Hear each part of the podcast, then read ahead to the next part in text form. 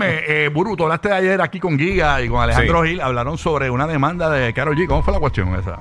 Ah, bueno, que Carol G eh, tiene una canción que estuvo muy pegada con Tiesto que se llama Don't Be Shy, donde ahora está este individuo que se llama René Lo Something, no me acuerdo su nombre. ¿Cómo te va a olvidar ese nombre? Es un flautista cubano. Sí, un él. flautista. Incluso la demanda se radicó en el Tribunal Federal de Puerto Rico.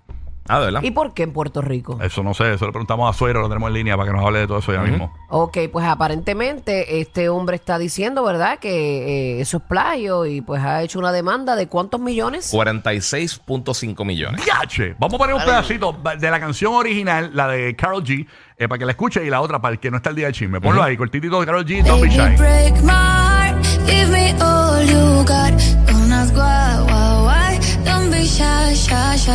Ahí está, ese es el, este es el flautista ahora, pónmelo.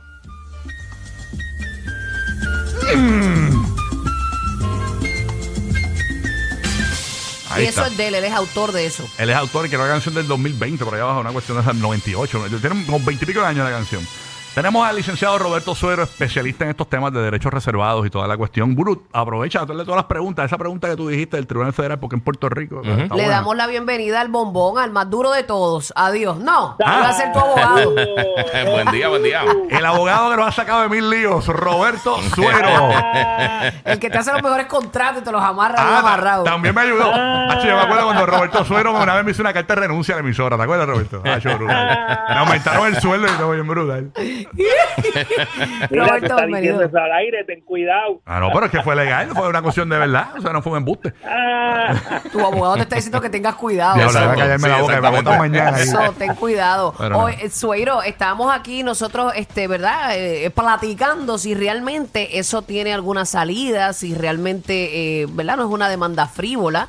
Y, y algo pasará ahí. ¿Y por qué realmente se radicó la demanda en Puerto Rico cuando ellos, ninguno de los dos son puertorriqueños? Mira, yo no había escuchado absolutamente nada de ese caso. Este, lo estoy escuchando ahora por primera vez y escuché las melodías. Y las melodías son bien, bien parecidas. Yo diría que igual. Son iguales. Es increíble. Habría que ver. Porque una cosa es cuando uno va a, a probar un caso de usurpación de derecho autoral, tú tienes que probar que la otra parte tuvo acceso a esa otra melodía para que fueran idénticas. Porque tú sabes que se puede dar el caso, y eh, eh, no es muy probable, pero se puede dar que, que haya ha, ha habido este, una creación independiente de ese patrón melódico por otra persona que nunca tuvo acceso a esa canción. Y si eso es de esa manera, no hay infringement. Por ejemplo, Pero ¿y cómo se si- prueba eso? Ah, eso se prueba porque el que radica la demanda tiene que probar que quien hizo esa melodía igual que la de él tuvo acceso a la del otro. Acceso significa que la escuchó o que de alguna manera alguien que estuvo ahí entre los compositores utilizó como base eh, eh, el patrón eh, rítmico melódico principalmente de la otra Pero canción. Me parece difícil probarlo. Bueno, no Sí. te creas porque está en, Eso está en no es tan fácil. ¿No? Eso no es tan fácil probarlo. Ahora hay No una es fácil. excepción a la regla. Hay una excepción a la regla. Ajá. Cuando son patentemente iguales o cuando son, por decirlo así, eh, que, que son este a la vista de, de la persona normal, normal, son idénticos. Y, y- y eso es lo que le llaman los americanos striking similarity. eh, similarity, este, eh, eh, si- similitud manifiesta o patente, que es ahí que tú la oyes y dices, wow, son iguales. Sí, la dijo misma. Bulbu ahora, que, que Bulbu no es una experta, pero enseguida las escucho y digo, espérate, estas canciones son exactamente iguales, el patrón melódico. Una pregunta, Suero. En, en esta demanda está Carol G, está Tiesto, ¿verdad? Entonces, Carol G es parte de las, de las compositoras de la letra. Ella eh, realmente tiene que ver mucho con el, con el ritmo. eh, Eso no es parte, eso no le corresponde a los productores, en este caso Tiesto. Porque el que hace música es él, ajá. Ajá. Eso es muy buena pregunta de ambos. Y te voy a explicar qué es lo que pasa. Ahí hay que ver cómo fue que el tema se creó. Porque hay veces que tú tienes una letra y la letra se le adapta a un patrón rítmico que te dio el productor. Pero hay veces que ya tú hiciste la letra con la melodía, o sea, que la cantaste con el leíto. Y esto va acá, tum, pan, tum, da, da, y la cantas con la letra. Y se la envías al productor y el productor entonces le hace un arreglo. En ese caso, pues la, la melodía ya estaba creada y el que el que hizo la música simplemente hizo el arreglo. Ok. Pero cuando el que hace la música te envía la producción y te dice, mira, aquí está el patrón de esto y estos son los cambios como modula en, en las notas y esto y lo otro y tú te tienes que circunscribir a eso tal cual está escrito, pues entonces eh, se puede levantar el argumento de que el productor es también coautor. Así que todo depende como la canción se haya creado y no sabemos eso. En ahora. cuanto a la cantidad de la demanda, más de 46 millones de dólares, ¿eso es real? Eh, pues mira, yo te diría que no, porque este, yo no creo que un tema, con la experiencia que yo tengo en estas lides, yo no creo que un tema de esa naturaleza puede generar 46 millones de dólares. Este, la persona pu- está estaba registrada desde el 2000, eso le da derecho a honorario de abogado y también le da derecho a daños estatutarios, pero los daños estatutarios se tienen que limitar a lo que en el mercado más o menos se acostumbra pagar por una licencia de eso o por lo que genera eso.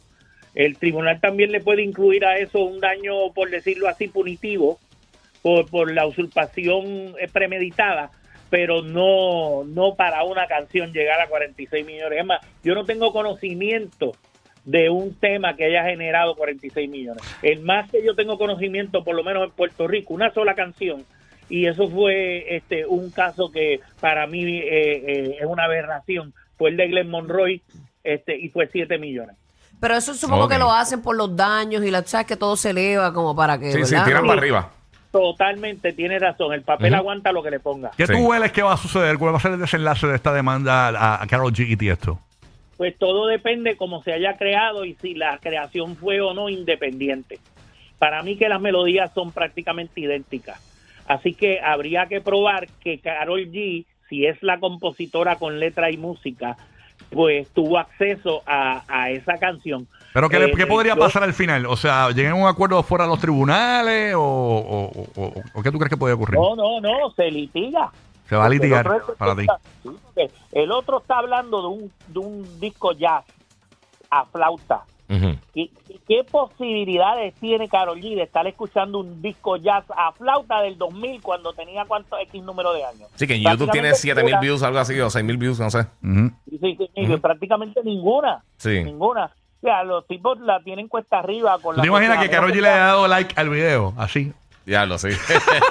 o un comentario brutal. Me encanta. Sí. Me ganas de tararearla.